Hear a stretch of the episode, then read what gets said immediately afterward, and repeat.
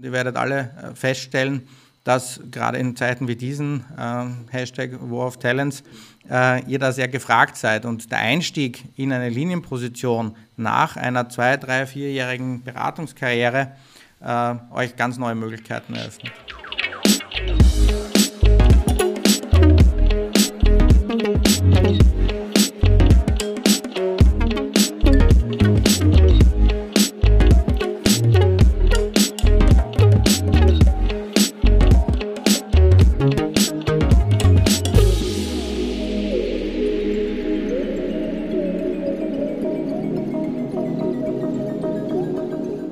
Zuhörerinnen und Zuhörer, willkommen zu einer weiteren Folge unseres Shortcasts powered by Uniforce, in der wir jede Woche spannende Gäste mit spannenden Themen aus der Businesswelt zu Themen aus der Startup-Welt zu den buntesten Thematiken diskutieren und ihr einzigartige Insights von starken Stimmen, gute Tipps und vor allem Ideen für euer eigenes Business oder aber auch eure zukünftige Karriere bekommen könnt.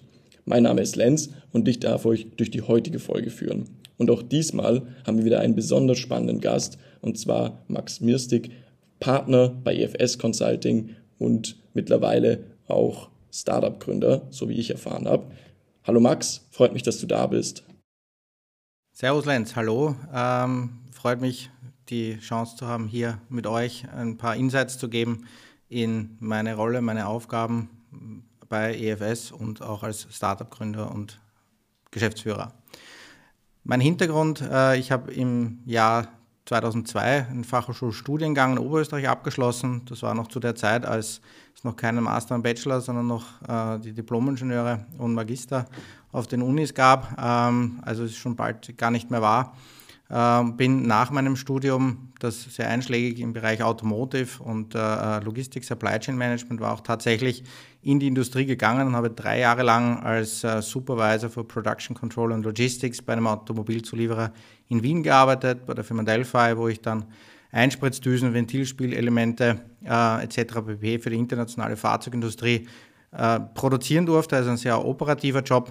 Ähm, aber äh, als ich nach drei Jahren festgestellt habe, hey, äh, wenn ich da morgens reingehe, weiß ich, was mich erwartet und vor allem kann es mir passieren, dass ich um 14 Uhr schon nicht mehr weiß, was ich heute machen soll, um meine Stunden voll zu kriegen, war für mich der Moment gekommen zu sagen, also das kann es jetzt nicht gewesen sein und der Aufruf, was Neues zu suchen. Und das war EFS Consulting. Ich erinnere mich an einen Sonntagmorgen, als ich damals noch den Karrierestandard, äh, also echter Print, äh, Papier aufgemacht habe.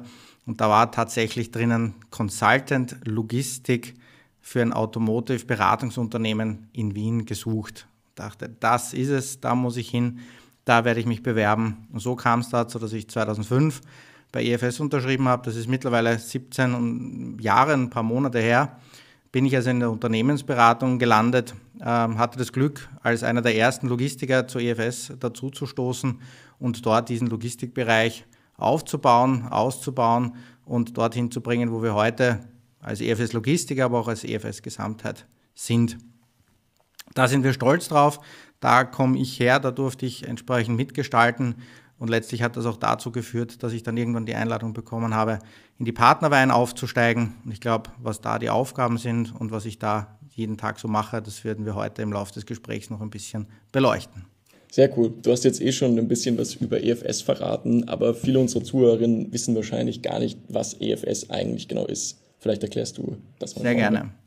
Ähm, EFS ist äh, ein kleiner Hidden Champion äh, im Sinne davon, dass wir viel Gutes tun, wenig darüber reden und auch nur sehr bedingt noch in der Sichtbarkeit sind, wobei man auch da sagen muss, äh, dass das auch von Tag zu Tag, von Monat zu Monat mehr wird.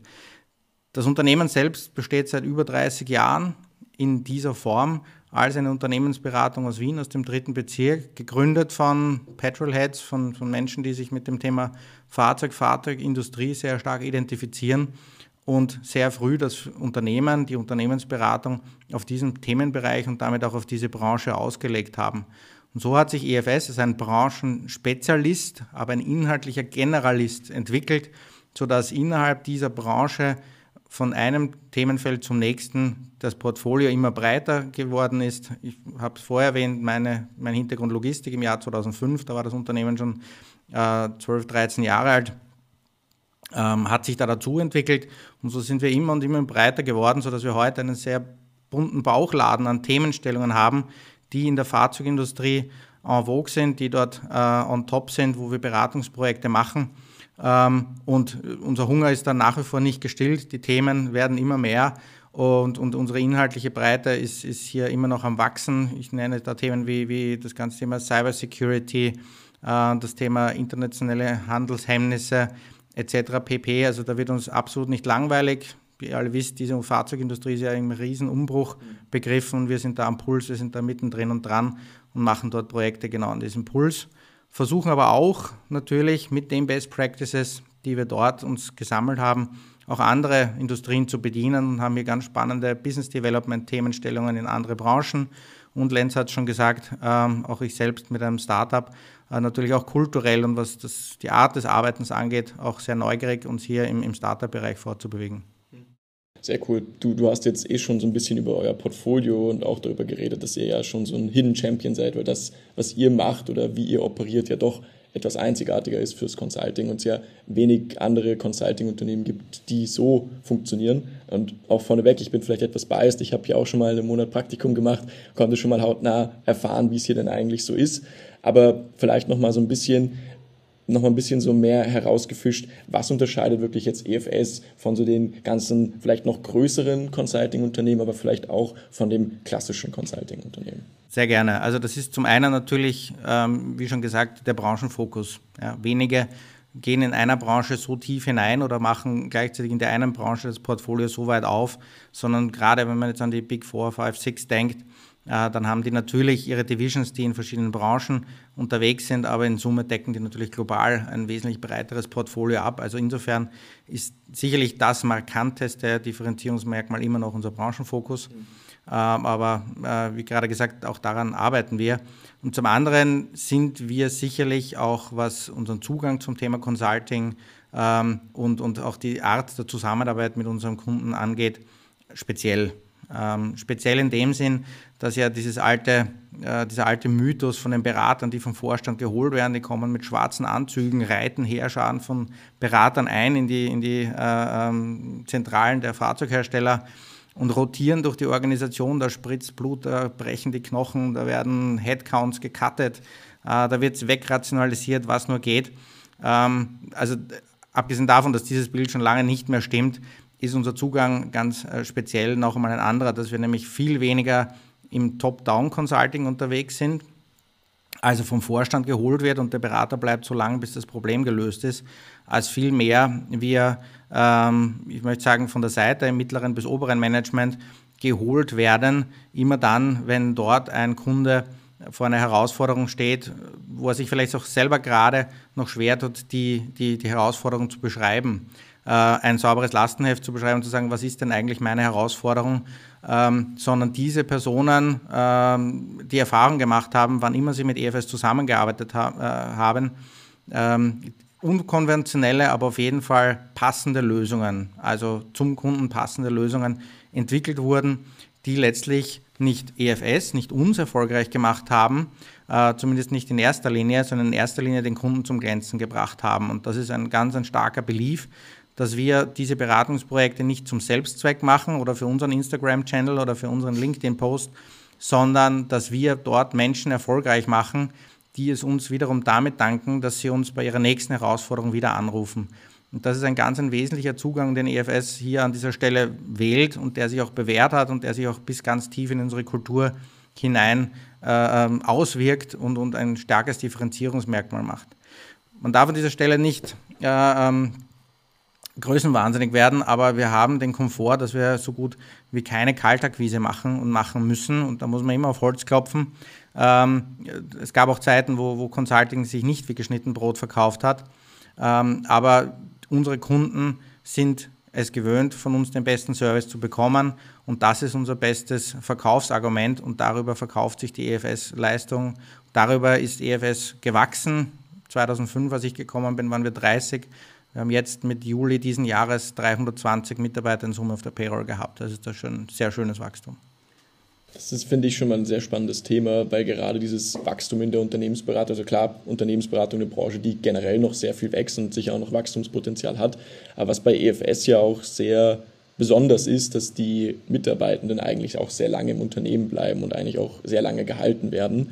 Und Vielleicht kannst du da ein bisschen drüber erzählen, warum du glaubst, dass das so ist und warum es tendenziell in der Unternehmensberatung ja eigentlich nicht die Norm ist. Klar, also da muss man die alten Klischees wieder vor den Vorhang rufen äh, und so Schlagworte wie up or out äh, etc. pp. Äh, natürlich kommt kaum jemand in die Unternehmensberatung, weil er oder sie der Meinung ist, äh, dass man hier mit einem 9 to 5 gutes Geld verdienen kann. Äh, das kann man von der anderen Seite sagen, äh, das ist es auch nicht.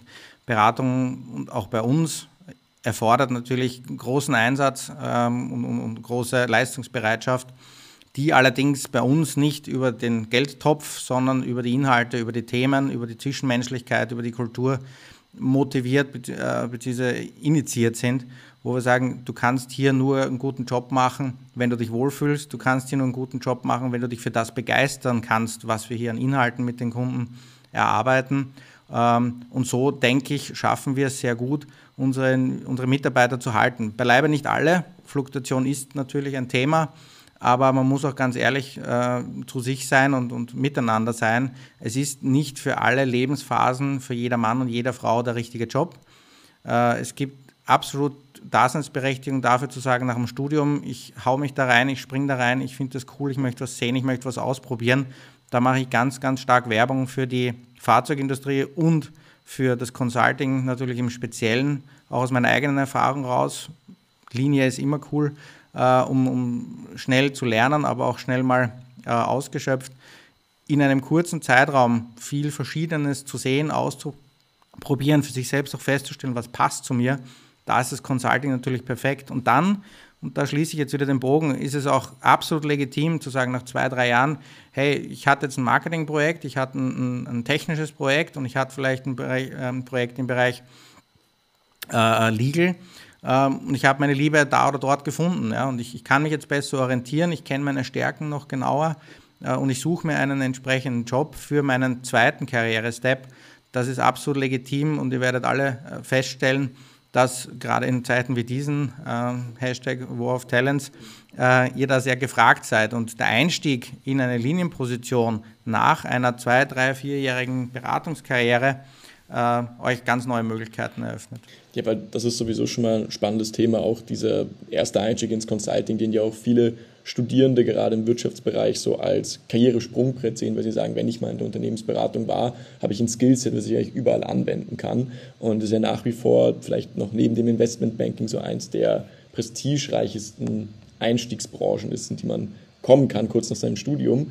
Und da vielleicht auch so ein bisschen die Frage, du hast ja vorher schon ein bisschen über deinen Karriereweg erzählt und über deinen Weg in die Unternehmensberatung, aber vielleicht kannst du uns noch ein bisschen genauer verraten, wie es eigentlich genau dazu gekommen ist, dass du dann auch gesagt hast, du bleibst bei EFS und das ist wirklich Beratung, ist jetzt dein Karriereweg. Ich muss ganz ehrlich sagen, als ich 2005 bei EFS unterschrieben habe, habe ich mir gedacht, das schaue ich mir jetzt mal drei, vier Jahre an.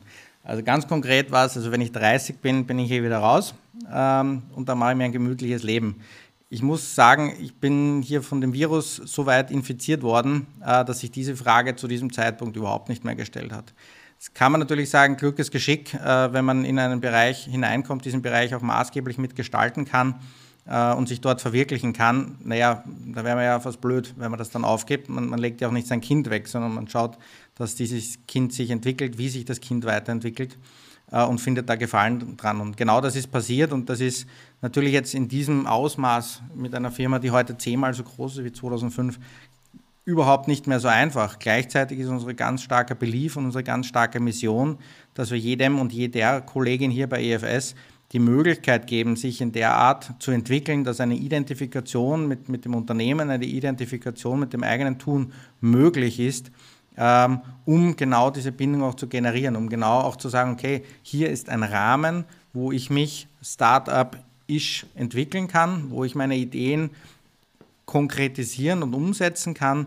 Das kann an vielen Stellen dazu führen, ähm, dass, dass es eigene Engagements, eigene Accounts gibt, man sich seinen eigenen Kundenstamm aufbaut. Das kann aber auch in diese Richtung gehen, wie ich es auch selber äh, als einer der ersten hier ausprobieren durfte, tatsächlich ein Startup zu gründen, als eine eigene Legal Entity. Die Daria GmbH ist eine eigenständige GmbH, eine Tochterfirma der EFS, wo ich als Geschäftsführer meine Idee tatsächlich im wahrsten Sinne des Wortes, weil Drohne zum Fliegen bringen durfte.